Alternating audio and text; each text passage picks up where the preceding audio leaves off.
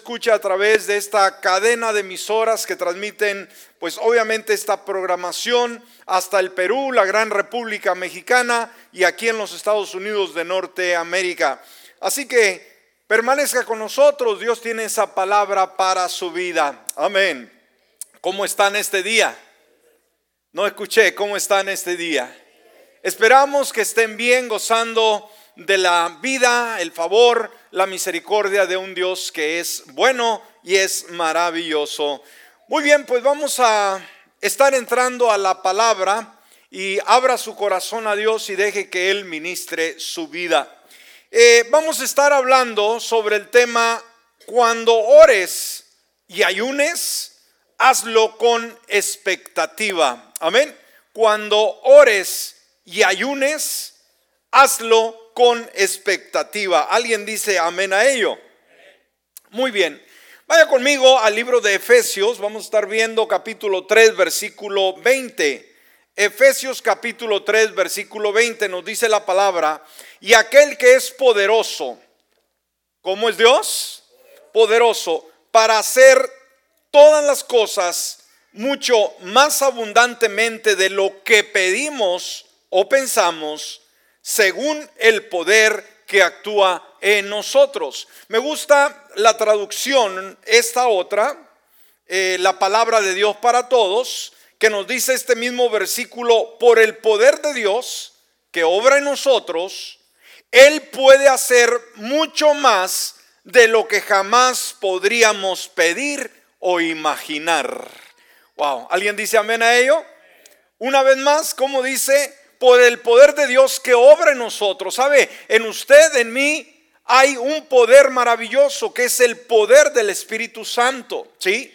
Dice, Él puede hacer mucho más de lo que jamás podríamos pedir o imaginar. Wow. O sea, ¿qué quiere decir? Que contamos con un Dios ilimitado, un Dios que para Él no existen barreras, no existen impedimentos. Bueno, amada iglesia, nos damos cuenta, ¿verdad? Que a través de los últimos 12 años, como iglesia, hemos definido eh, dar el principio del año nuestra primicia a Dios. ¿De qué estamos hablando? De nuestro tiempo, ¿sí? De lo, primer, lo primero que ah, nos toca, ¿sí? Vivir para el, en el año, vivirlo para el Señor. Ahora, ¿de qué manera damos esas primicias? Comenzando, dijimos, el año, nos proponemos como congregación llevar a cabo un ayuno parcial de 21 días que incluye ayuno y oración. Todas las noches, los 21 días, hemos venido aquí a la casa de Dios a orar por las diferentes situaciones y necesidades. Queremos agradecer a todos y todas que a través de todos estos 21 días se propusieron a venir a orar una hora. Y la Biblia nos dice, obviamente, yo creo que en qué nos basamos en la búsqueda de Dios, en las primicias de nuestro tiempo, en lo que nos dice la escritura en Mateo 6:33, que es un versículo muy conocido, que dice, más bien busquen primeramente el reino de Dios y su justicia. ¿Qué nos dice Dios que hagamos, iglesia? Buscar primeramente el reino de Dios y su justicia y todas las demás cosas serán añadidas. O sea, todo lo demás caerá en su orden correcto. Pero el principio es claro, debemos buscar el reino de Dios y su justicia. Amén. Ahora, hemos orado y hemos ayunado en un común acuerdo como una iglesia que cree en el poder del acuerdo. Amén. No hemos orado cada quien lo que se le vino a su mente, cada quien por sus propias necesidades, sino algo que pudimos sentir y, experimentar. Es el poder del acuerdo. Basado en la escritura, en Mateo capítulo 18, versículos 19 al 20, que nos dice, otra vez les digo, que si dos de ustedes se ponen de acuerdo en la tierra, ¿qué hicimos esos 21 días, iglesia? ponernos de acuerdo. Y cada día dedicábamos para orar por una petición en específico. No fuimos informales, no vinimos a orar simplemente a como fluyera. No, no, no, no, no. Veníamos con la finalidad eh, de, de orar por algo específicamente cada noche con su devocional y obviamente con su tiempo de oración. Porque otra vez les digo que si dos de ustedes se ponen de acuerdo en la tierra acerca de cualquier cosa que pidan, amén ¿Qué fue lo que hicimos? Ponernos de acuerdo sobre las cosas que queríamos que sucedieran. ¿Qué nos dice Dios? Le será hecho por mi Padre que está en los cielos, porque donde dos o tres están congregados en mi nombre, ahí estoy yo en medio de ellos. ¡Wow! Amén. El poder del acuerdo, el poder de la unidad, que cuando nosotros nos proponemos y tomamos un propósito, un acuerdo, Dios se compromete a estar ahí. Y esto cambia el panorama. Alguien podrá criticarnos, alguien podrá decir, ¿por qué tanta oración? ¿Por qué tanto tiempo en la iglesia? No se preocupe, no se preocupe. Dios busca este tipo de personas que vayan la milla adicional. Y pues de antemano quiero agradecer personalmente a todos y a todas las personas, hermanos, hermanas, jóvenes, señoritas, que asumieron el reto, la responsabilidad asumieron su compromiso de 21 días a través del ayuno y a través de la oración. anoche tuvimos un tiempo de testimonio donde todos los que vinimos estuvimos compartiendo cuál fue nuestra experiencia en este ah, tiempo de oración y ayuno.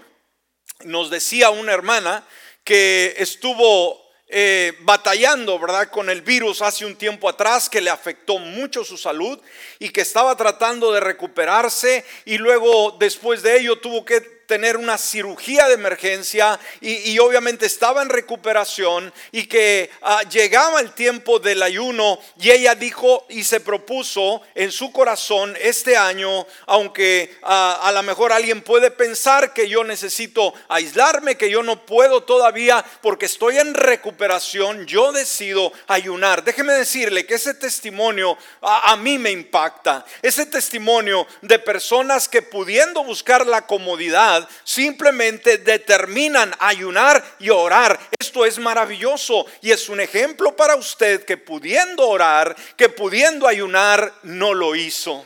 Amén. Recuerde, no es obligatorio.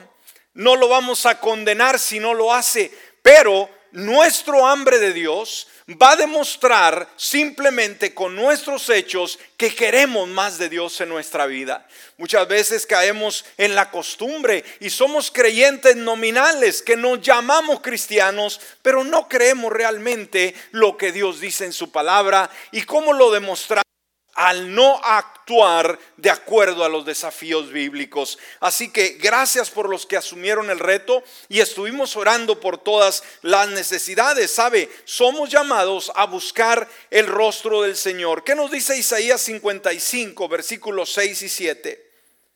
Busquen al Señor mientras puede ser hallado. Va a haber un día en el cual Dios no será encontrado. Llámenlo en tanto que está cercano, deje limpio su camino y el hombre inicuo sus pensamientos, vuélvase al Señor, quien tendrá de él misericordia, y a nuestro Dios, quien será amplio en perdonar. Entonces buscamos a Dios, dijimos en un tiempo, a través del ayuno y la oración, que el ayuno obviamente para muchos y muchas iglesias ya es algo pasado de moda. Dijimos, por 12 años hemos practicado el ayuno de Daniel, que muchas personas hasta el día de hoy dicen que no es un ayuno, que es una dieta. Está bien si es una dieta. Si para ellos es una dieta, la hicimos, pero ¿para qué? Para conservar el templo donde mora Dios sano y limpio para que Él sea glorificado en este cuerpo. La pregunta es, ¿qué estás haciendo tú por tu cuerpo? Amén. Yo sé que es más que una dieta, es un ayuno bíblico basado en el ejemplo de Daniel. Pero si hay gente escéptica y dice que es una dieta, está bien. Hicimos una dieta de 21 días para que el templo de Dios esté limpio y Dios pueda habitar de una mejor manera. Amén. Uh, emociones, vamos. Entonces hay que buscar a Dios de qué manera en ayuno y oración. Salmo 35, versículo 13, en su segunda parte, dice, me afligí a mí mismo con ayuno y mi oración se volvió a mi seno. Ahí está, oración y ayuno. Ahora, la persona que busca a Dios, déjeme decirle, aquí es la gran diferencia. No todos creyentes son creyentes dinámicos que tienen esa experiencia real con Dios. Hoy en día hay mucho cristiano apagado, mucho cristiano religioso, mucho cristiano simplemente, hermanos, que, que tiene el conocimiento, pero no tiene la experiencia. La persona que busca a Dios, que define, determina servir a Dios, será una persona de fortaleza en primer lugar y también de estabilidad. ¿Me escuchó? La persona que busca a Dios va a ser una persona fuerte espiritualmente y una persona estable. No la va a mover las marejadas, no lo van a mover los vientos uh, huracanados. ¿Por qué? Porque su confianza está en Dios. Una será una persona con recursos internos, escúcheme, aquel que busca a Dios para poder enfrentar cualquier crisis de la vida. Ahora, Vamos al punto número uno si usted está apuntando. ¿Tiene usted una expectativa alta después de haber ayunado y orado? ¿Tiene expectativas altas después de haber ayunado y orado? Y orado? Hoy entregamos nuestro ayuno, nuestros 21 días. La pregunta es, ¿qué pasará de aquí en adelante? Por 21 días quizás estuvimos uh, sumidos entregados a la búsqueda, al anhelo, a la intercesión, al, clamor delante de Dios. La pregunta es, hoy que terminamos, ¿qué va a ser el día de mañana? ¿Cuál va a ser su actitud? Eh, ¿Va a pensar en lo que oró, en lo que estuvo pidiendo? Ahora, cuando hablamos del término expectativa, quizás usted diga, ¿qué es eso? Vamos a ver qué significa expectativa. En primer lugar, debemos de entender que expectativa, escúcheme bien, es una ley espiritual. ¿Qué es la expectativa, iglesia? Una ley espiritual, ¿sí? Para comenzar. No es algo que ah, no tiene sentido, algo que si quiero puedo tenerla, puedo buscar la expectativa, si no me da igual, para nada. Es la esperanza, expectativa, es la esperanza de realizar o conseguir algo. ¿Sí? Realizar o conseguir algo. Es la posibilidad razonable de que algo bueno suceda. ¿Cuál es la expectativa? La confianza de que porque Dios es un Dios maravilloso que me ah, invita a buscarle a través del ayuno y la oración. Cuando yo lo hago, yo tengo que tener esa expectativa, tengo que tener una actitud de decir, Señor, yo he hecho mi trabajo y tú harás el tuyo. Yo espero recibir aquello por lo cual yo he venido. Recuerda a, a Jacob cuando se presentó con el ángel, el ángel que traía la bendición, que era Dios mismo. ¿Lo recuerda?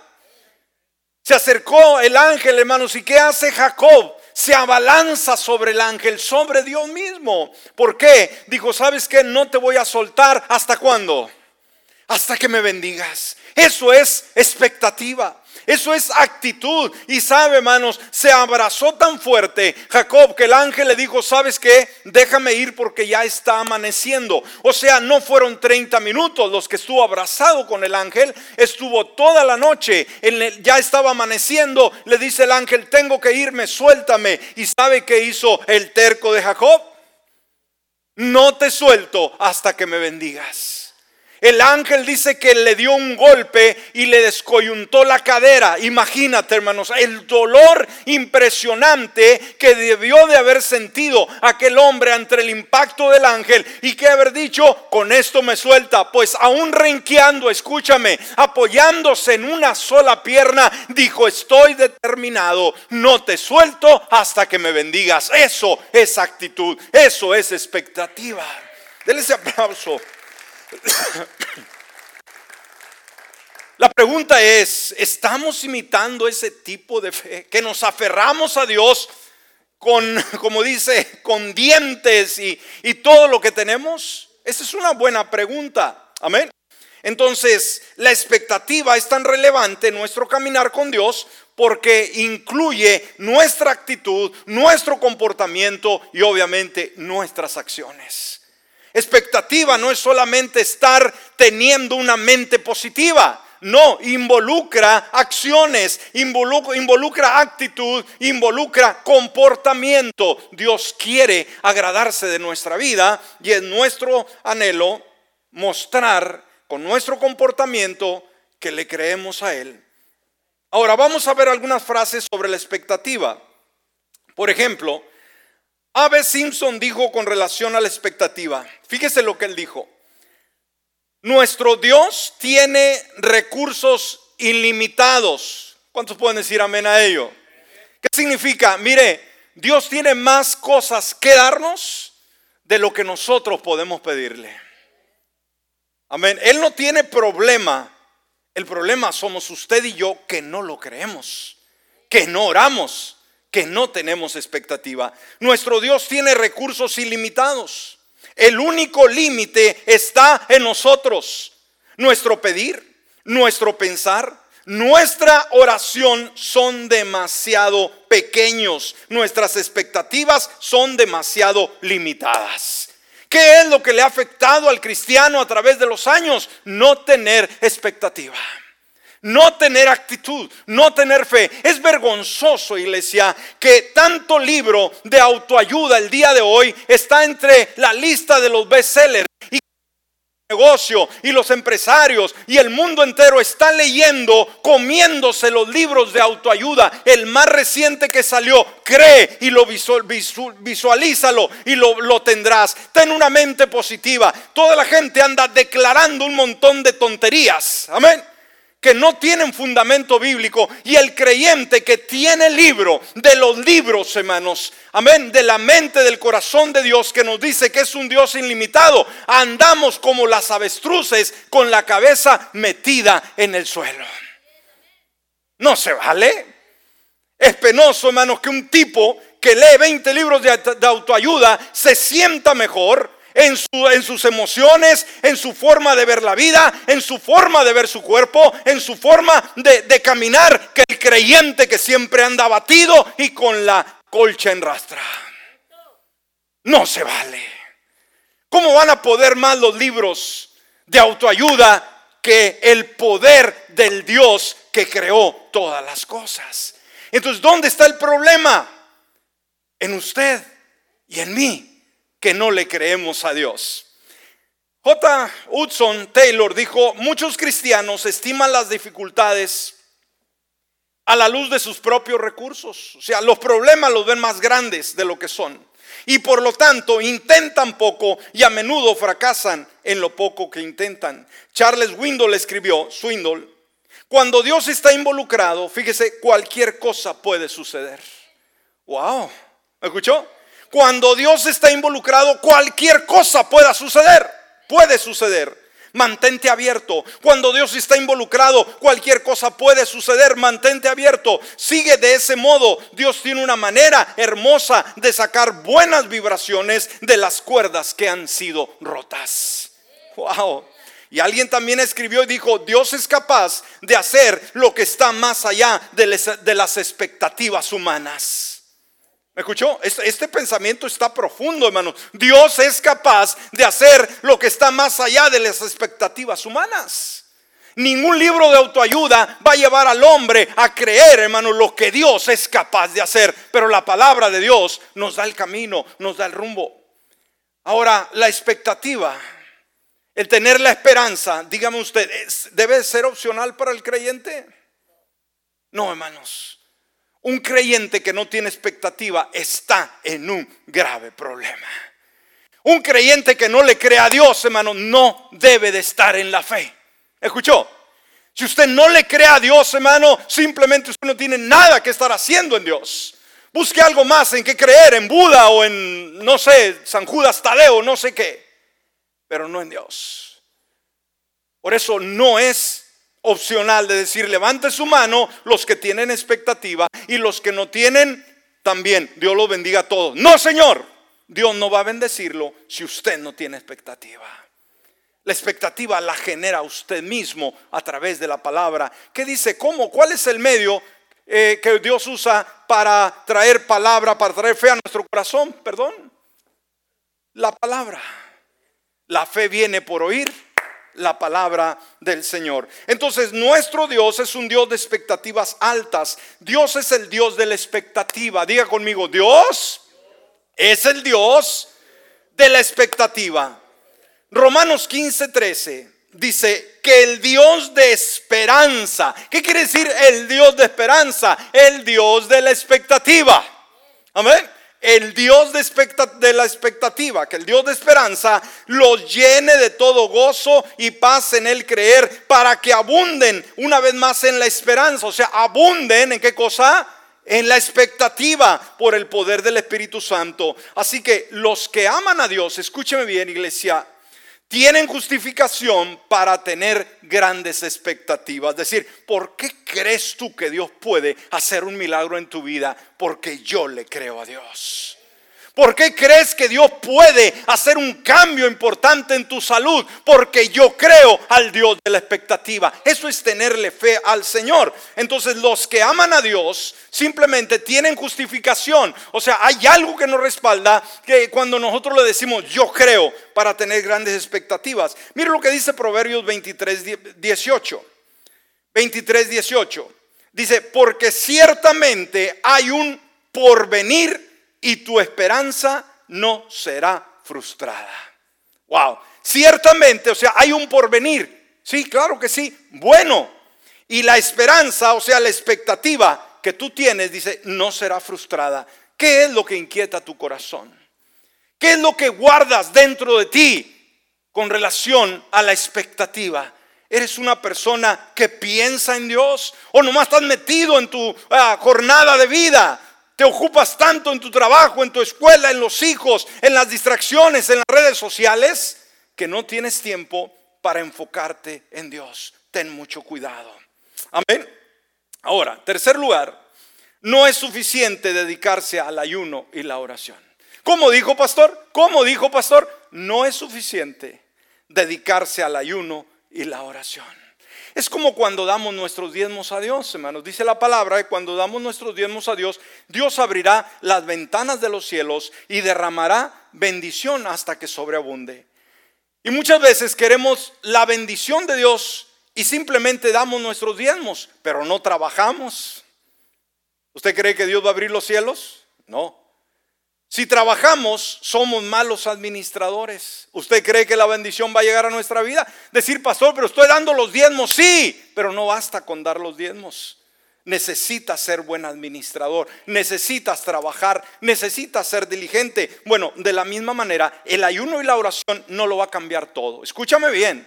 Decir, pastor, me está diciendo que yo 21 días vine a pelar rodilla aquí y nada de lo que dije va a tener sentido. No estoy diciendo eso. Pero pon atención, no basta con ayunar y orar. Si Dios debe intervenir en nuestras situaciones, entonces nuestra expectativa debe de estar alineada con la palabra del Señor. Entonces, ¿qué esperas del Señor? Necesitas tener una imagen, una idea mental de lo que tú deseas, una, una, idea dentro de tu corazón que te carcome, que día con día te hace tener expectativa de decir los tiempos están cambiando, el tiempo está pasando, Dios me hizo una promesa, pero yo no dudaré de la promesa, yo tengo expectativa que todo a su tiempo va a suceder. Amén. ¿Sabe? Se cuenta, escuche esta ilustración muy interesante. Se cuenta que durante una gran sequía, el predicador escocés, el doctor Guthrie, oró por lluvia en la reunión de la mañana en su iglesia. Escúcheme, había una, una sequía impresionante, que no había llovido por mucho tiempo, todo estaba mal, por lo tanto el agua no era una opción, era una urgencia. Este doctor en teología, este gran predicador, este gran pastor, estando en su iglesia, dijo, Señor, delante de la congregación, te pido que en este día, Señor, mandes lluvia a nuestro pueblo, porque nos estamos muriendo. En el nombre de Jesús yo lo creo. Amén, amén. Regresaron a su casa y se estaban preparando para el servicio en la tarde, regresar una vez más al servicio, al segundo servicio. Cuando ya estaba listo para salir, su pequeña hija, Mari, le dijo, papi, ¿no vas a llevar el paraguas? Escuche, dijo, ¿para qué quiero el paraguas si no está lloviendo, si no ha llovido? Dice, papi, ¿no oraste en la mañana para que Dios mandara lluvia en este día? Llévate el paraguas. Wow. ¿Qué es lo que hace aquel hombre? Toma el paraguas, tuvo el segundo culto y cuando regresaban a casa tuvieron que abrir el paraguas para protegerse de la lluvia que caía a chorros. Pero entiende usted esta realidad, hermanos. El gran teólogo había pedido a Dios ah, para que descendiera la lluvia, pero creyó. Mm. Pero sabe, aquella pequeña niña por eso nos dice la Biblia que Dios quiere que nos volvamos como unos niños. Los niños creen, no dudan, hermanos. Pero nosotros somos bien escépticos. Oye, si esto y aquello y lo otro. Qué experiencia para nosotros. Por eso cuando ore, no le vaya a pasar lo que este pastor. Amén. Sino su mismo hijo, su hija, le vaya a decir, papá, mamá, es que ya oramos. Esperemos el milagro. Amén, es una buena experiencia. Ahora, sin una expectativa, la oración es inútil. Hubo una ocasión en que, por ejemplo, el apóstol Pedro fue encarcelado, ¿sí? Por causa de predicar la palabra. Obviamente los discípulos estaban muy asustados y empezaron a orar juntos. Y una vez más recuerde el principio de la unidad que ya dimos lectura, donde dos o tres estén congregados, ¿sí? Y lo que pidan en acuerdo les será hecho. Entonces estuvieron orando para que Dios hiciera un milagro y librara la vida de Pedro del imperio. Ese mismo día, ese mismo momento, baja un ángel a la cárcel y saca a Pedro de la prisión. Pero veamos la expectativa de la gente. ¿Qué, ¿Qué, estaría haciendo usted cuando ha orado para que Dios libere a Pedro de la cárcel? ¿Cuál debe de ser la expectativa? ¿Verlo? Regresar sano y salvo. Bueno, vaya conmigo en Hechos capítulo 12, versículo 12 al 15. Dice, cuando se dio cuenta de esto, o sea que Pedro había salido de la cárcel, fue a la casa, o él mismo fue a la casa de María, mismo Pedro, la madre de Juan, que tenía por sobrenombre Marcos, donde muchos estaban congregados y orando. ¿Qué estaban haciendo en la casa? Orando, ¿y cuántos eran? Muchos. No eran dos, no eran tres. ¿Ok? Muy bien. Versículo 13. Cuando Pedro tocó a la puerta de la entrada, una muchacha llamada Rhodes salió para responder. Cuando ella reconoció la voz de Pedro, de puro gozo no abrió la puerta, sino que corrió adentro y anunció que Pedro estaba ante la puerta. Ahora, ¿eran buenas noticias? Pregunto, ¿por qué habían estado orando? Porque Pedro regresara sano y salvo. ¿Cuál cree usted que debía ser la reacción normal de la gente al ver a Pedro? Oiga, saltar de alegría. Esta mujer saltó de alegría, pero tan alegre estaba que ni le abrió la puerta a Pedro. Corrió, dice, cuando ella reconoció la voz de Pedro de puro gozo, no abrió la puerta. ¿Se puede también cerrar la puerta de puro gozo? Creo que sí sino que corrió adentro y anunció que Pedro estaba ante la puerta. Veamos versículo 15, la reacción de un pueblo que ha orado, pero no tiene expectativa. Ellos le dijeron, estás loca. ¡Uh! ¡Wow! ¿Esa es una aprobación de fe, hermanos? No, es una bofetada, ¿no? ¿Cómo, cómo, cómo es posible que cuando el milagro se ha efectuado, salga de los labios de los que han estado orando, decir, no solamente no es posible, sino estás loca. O sea, significa, estás demente. O sea, lo que tú estás diciendo no tiene sentido. Pero ella insistía que así era. Entonces ellos decían, es un ángel, peor. Amén. Dice, pero una, estás loca. No, pero sí es, es que es un ángel, es un fantasma. ¿Eso es actitud, iglesia? Para nada. Punto número cuatro. Somos llamados a vivir una vida de constante expectativa. ¿Qué dije, hermanos? Tenemos un llamado de parte de Dios a vivir no una vida vacía, una vida floja, una vida sin sentido. Somos llamados a vivir una vida de qué? De expectativa. El cristiano tiene expectativa. Tienes lo que está lo que estás pidiendo, no lo tengo, pero yo creo. Amén. ¿Tú crees que Dios va a hacer el milagro? Yo lo creo. ¿Cuándo? No sé, pero que lo va a hacer, lo va a hacer. Eso es expectativa. Iglesia, y déjame decirle, hoy nos hace falta tener este tipo de fe. No basta con decir, hermano, hay que poner los pies sobre la tierra. Por favor, que no, no ande por ahí ideándose cosas. Bueno, usted ese camarón que se duerme, ayúdeme, se lo lleva la corriente. Y tantos han sido arrastrados por la corriente, usted no sea una estadística más. Si quieres ver resultado, tienes que tener expectativa. Puede haber muchas cosas que no podemos hacer con nuestra propia fuerza, iglesia, y esto debemos de entenderlo. Pero Jesús nos dice en Mateo 19, 26, Jesús los miró y les dijo, humanamente hablando es imposible, pero para Dios todo es posible. Amén. Humanamente es imposible, pero para Dios todo es posible. ¿Sabe? Hay una narración bíblica en la cual unos ciegos se toparon con Jesús cuando eh, ven a Jesús, o escuchan, perdón, porque no podían ver, cuando escuchan de Jesús, ellos inmediatamente se lanzan, pero estos ciegos, escúcheme, venían con una gran expectativa. ¿Ok? Si vamos a los registros bíblicos, los que recibieron los milagros no fue por casualidad, hermanos, no fue porque estuvieron parados ahí sin tener nada que hacer. Todos los milagros que el Señor hizo fueron en personas que tenían expectativa. Vaya conmigo a Mateo capítulo 9, versículo 27 al 30 en su primera parte.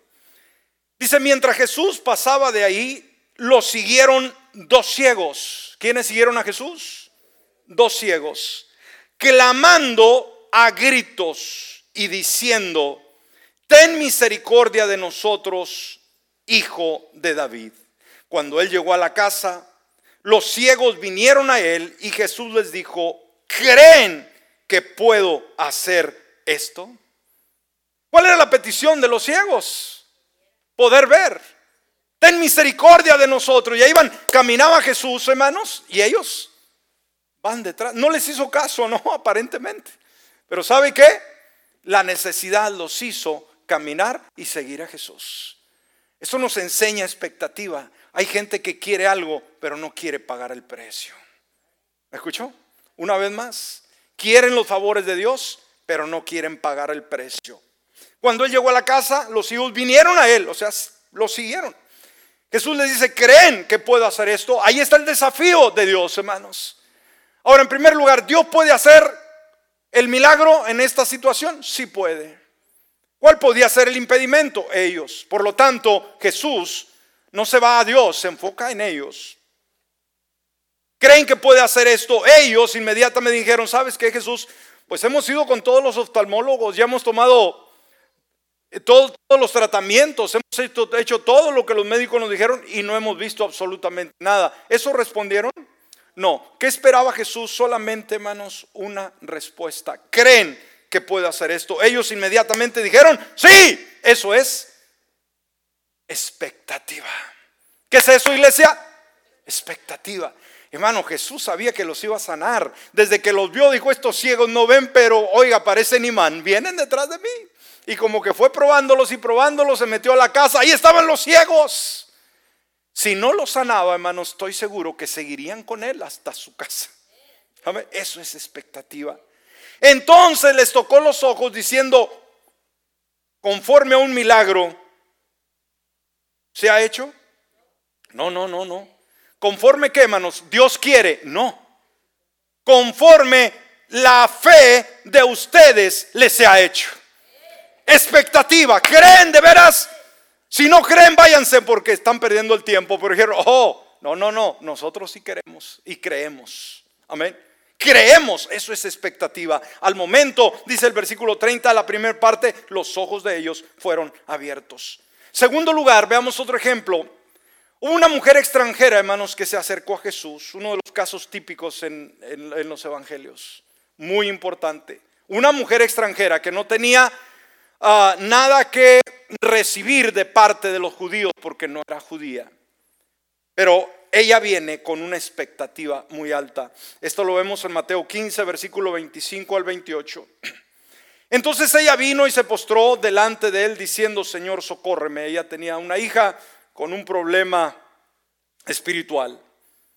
Él le respondió Jesús, o sea, ahora, muchos piensan que Jesús fue, fue grosero, fue vulgar, que no le interesa a la gente. No, hermanos, él sabía, él sabía lo que estaba haciendo. Él sabía, iba a provocar un ejemplo de expectativa para los que necesitaran un milagro, imitaran ese tipo de fe. Entonces ella vino y se postró delante de él diciendo, Señor, socórreme. Él le respondió diciendo, no es bueno tomar el pan de los hijos y echarlo a los perrillos.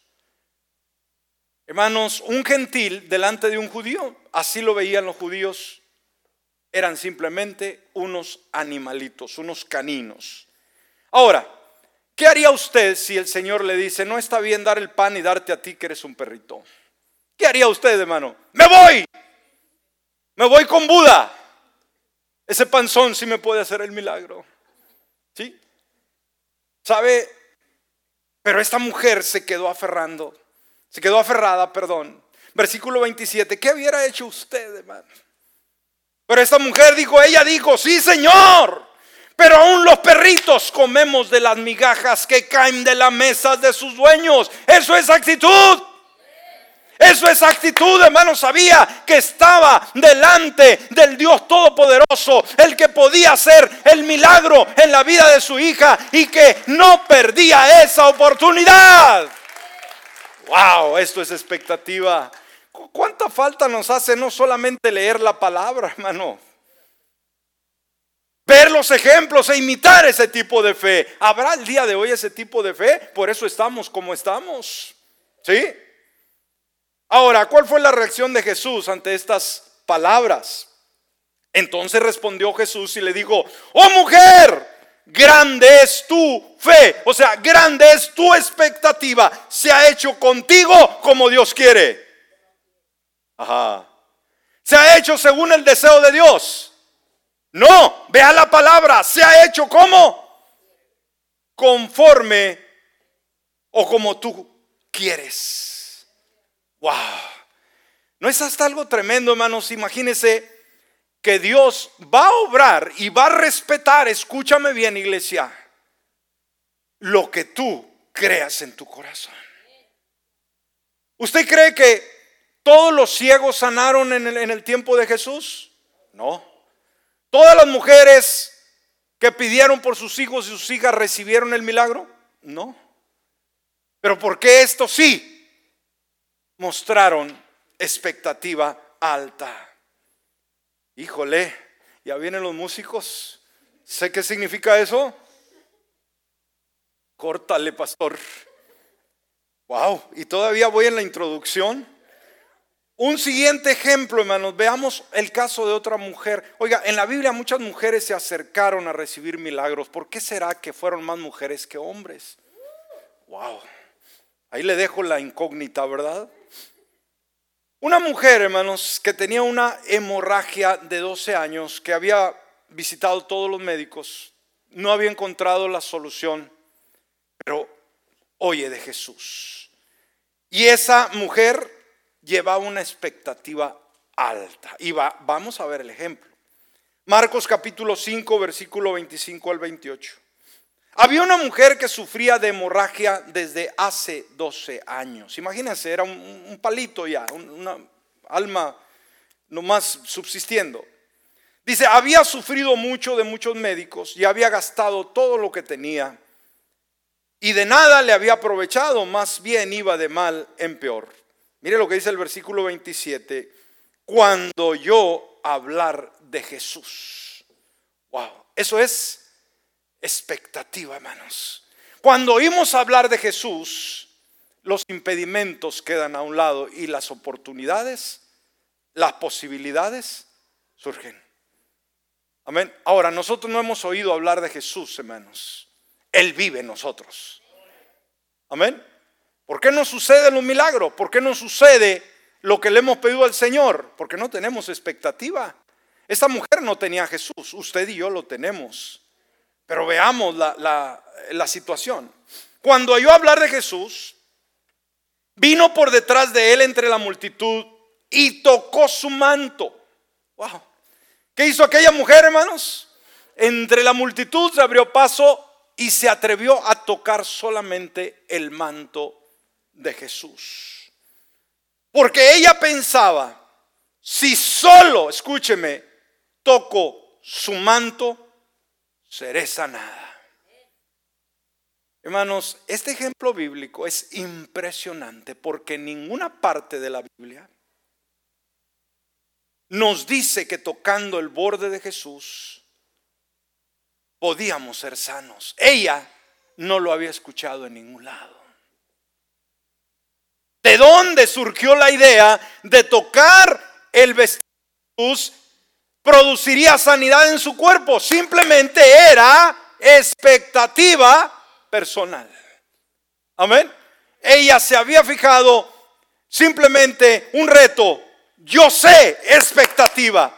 Nada va a cambiar las cosas. Solamente tocar el borde de Jesús, del, del, vestido de Jesús, y voy a ser sana. Porque ella pensaba, si solo toco su manto, seré sanada. Versículo 29. Al instante se, se secó la fuente de su sangre y sintió en su cuerpo que ya estaba sana de aquel azote. La narración siguiente es maravillosa, hermano. Nadie se dio cuenta de lo que estaba pasando, pero hay alguien que sí se dio cuenta. Es Jesús. Hay gente que es sanada y muchas veces ni tú te das cuenta que Dios te ha sanado. Y a veces ni te preocupas, pero en ese momento llega Dios a tu vida y te dice algo ha pasado. Hermanos, entre toda la multitud la gente aplastaba a Jesús, lo empujaban. Y en ese momento él volteó y dijo, ¿quién me ha tocado? Amén. Pero los discípulos, pero ¿cómo preguntas quién te ha tocado si la gente te está prensando por un lado y por otro? No, Señor, este toque fue diferente. ¿Qué dijo Jesús? ¿Cómo se dio cuenta, hermanos, que alguien le había tocado? Porque virtud de mí ha salido. Porque sanidad de mí ha salido. Oiga, todo el mundo lo tocaba. ¿Por qué no quedaban sanos? No tenían expectativa. Pero hubo una que y lo tocó. Y eso hizo la gran diferencia. Inmediatamente dio cuenta quién fue. ¿Quién fue de entre tantos? que aquella mujer dijo, yo soy y su sanidad llegó. Un ejemplo impresionante, hermanos, que hasta el día de hoy todavía debe impresionarnos. Todavía. ¿Cómo llegó esa mujer ante Jesús, hermanos? A ver qué pasa, a ver qué sucede. Voy a ver si Dios hace el milagro. No. Desde que salió de su casa, desde que oyó de Jesús, hermanos, una expectativa ¿Qué dijo? Yo no voy a hablar con él. Yo no voy a pedir que ore por él, eh, por mí, perdón. Yo no voy a pedir que ah, ponga sus manos sobre mí. No, no, no. Lo único que dijo, ¿qué voy a hacer? ¿Cuál es lo mío? ¿Cuál es lo mío? Yo toco el vestido de Jesús. Eso me basta. ¿Y sabes qué? Dios honró esa fe. Porque como te digo, esa mujer, ¿dónde oyó eso? Fue idea de ella. Pero ¿sabes qué? Cuando Dios inquieta tu corazón y actúas en esa fe, Dios obrará el milagro. Wow, está muy bueno el sermón y vamos a la mitad. Se lo voy a deber. Ah, ya para cerrar, hermanos, no puedo dejar este el punto número 5. ¿Qué sigue después del ayuno y la oración? Ahora que hemos orado y ayunado. Ahora que el ayuno ha terminado, el tiempo de oración, y esperas ver la gloria de Dios, ciertas cosas deben de estar en su lugar. En primer lugar, iglesia, ten expectativa, espera la respuesta a tus oraciones. ¿Me escuchaste? Eso es crear. ¿Cuál es el tema? expectativa. Sí, lo que oraste en este altar, cree, amén, espera la respuesta a tus oraciones. Dos, espera con paciencia tu milagro. Amén. ¿Qué te prometió Dios? Espéralo, va a venir. Tres, espera una pronta sanidad física. Hay versículos bíblicos, no tenemos tiempo. Dios te prometió que te va a sanar. Una vez más, ten expectativa. No estés nomás ahí con la boca abierta, haz algo. Te crea expectativa. Decir, ¿qué pasó, hermano? No que en el ayuno el Señor lo iba a sanar y todavía anda todo torcido. Hermano, que esas palabras no te desanimen. Yo tengo expectativa. A su tiempo Dios obrará. Cuatro, espera la protección y provisión de Dios. ¿Has ayunado, has orado? No tengas miedo. Dios te cuidará y va a proveer para todas tus necesidades. Siguiente, continúa tu caminar con Dios. Siguiente, sé muy sensible, mantente alabando a Dios. Y hay mucho más que decir, pero yo espero que el tema de esta mañana le haya inquietado en su espíritu. Como dije, no basta con orar y ayunar. ¿Cuál es el ingrediente que necesitamos desarrollar después del ayuno y la oración? Expectativa. Expectativa. Amén. Crea en Dios y vea su respuesta. Póngase de pie en esta hora. Te adoramos, Padre bueno. Gracias porque eres un Dios maravilloso, extraordinario. Que el día de hoy, Señor, desciendes hasta donde nos encontramos y nos haces ver la necesidad de buscarte porque los días son malos. Vivimos bajo una gran pandemia. Vivimos grandes retos y grandes desafíos. Y en medio de todo eso entra el pánico, entra el horror, entra la incredulidad. Pero en medio de todo ello, ya que hemos hecho este tiempo de oración y ayuno, esa búsqueda de estos 21 días. Ahora, Señor, que podamos desarrollar cada uno de nosotros esa expectativa.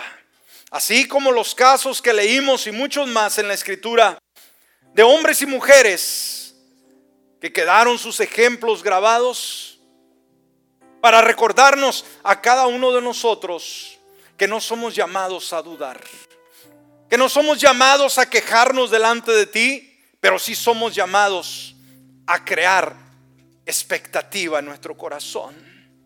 Hay cosas, Señor, que nosotros no podemos. Estamos limitados por el tiempo y el espacio, pero tú nos dices que para ti no hay nada imposible. Ayúdanos, Señor, a aferrarnos a esa promesa, aún contra viento y marea aún con el pronóstico, aún lo que el médico haya dicho, aún lo que el abogado haya dicho, aún lo que los enemigos hayan dicho, Señor, tú honrarás la expectativa de fe, la actitud de confianza que desarrollamos el día de hoy. Mi amigo, si todavía usted no tiene a Jesús, este es su mejor momento para permitirle que Él gobierne que reine y que llegue a su vida. Si todavía no lo tiene reinando, dígale, Padre Celestial, yo abro la puerta de mi corazón en esta hora. Te invito a que vengas a morar en mí. Ayúdame a tener la expectativa que me abre el camino y me abre el espacio para poder ver tus milagros y tus maravillas en mi vida. De hoy en adelante decido amarte y servirte de todo corazón. Por Cristo Jesús. Amén y amén. Gracias Dios.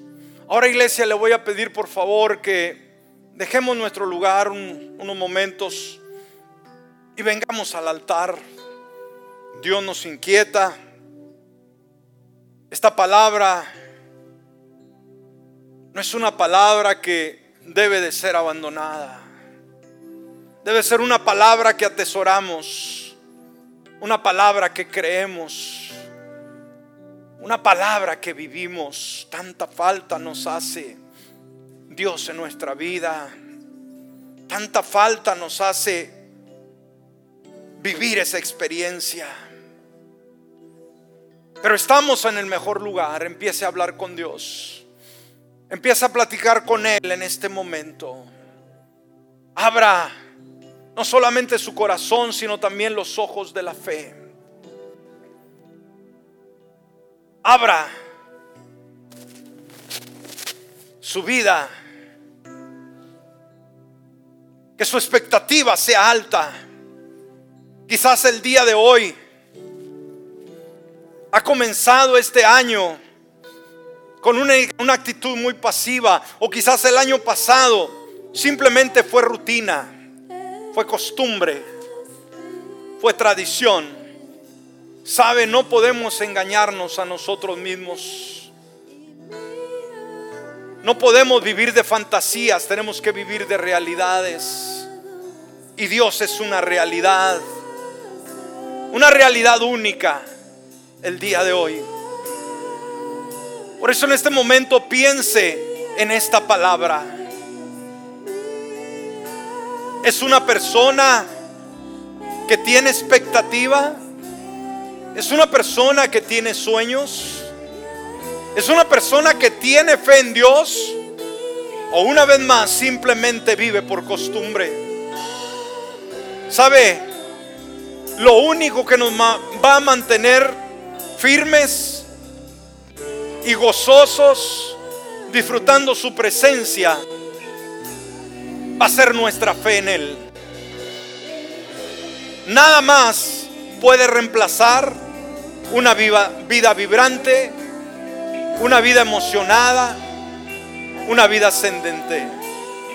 Por eso, todo este tiempo de búsqueda, de oración y ayuno, también podemos usarla para recapacitar, para reflexionar sobre nuestros caminos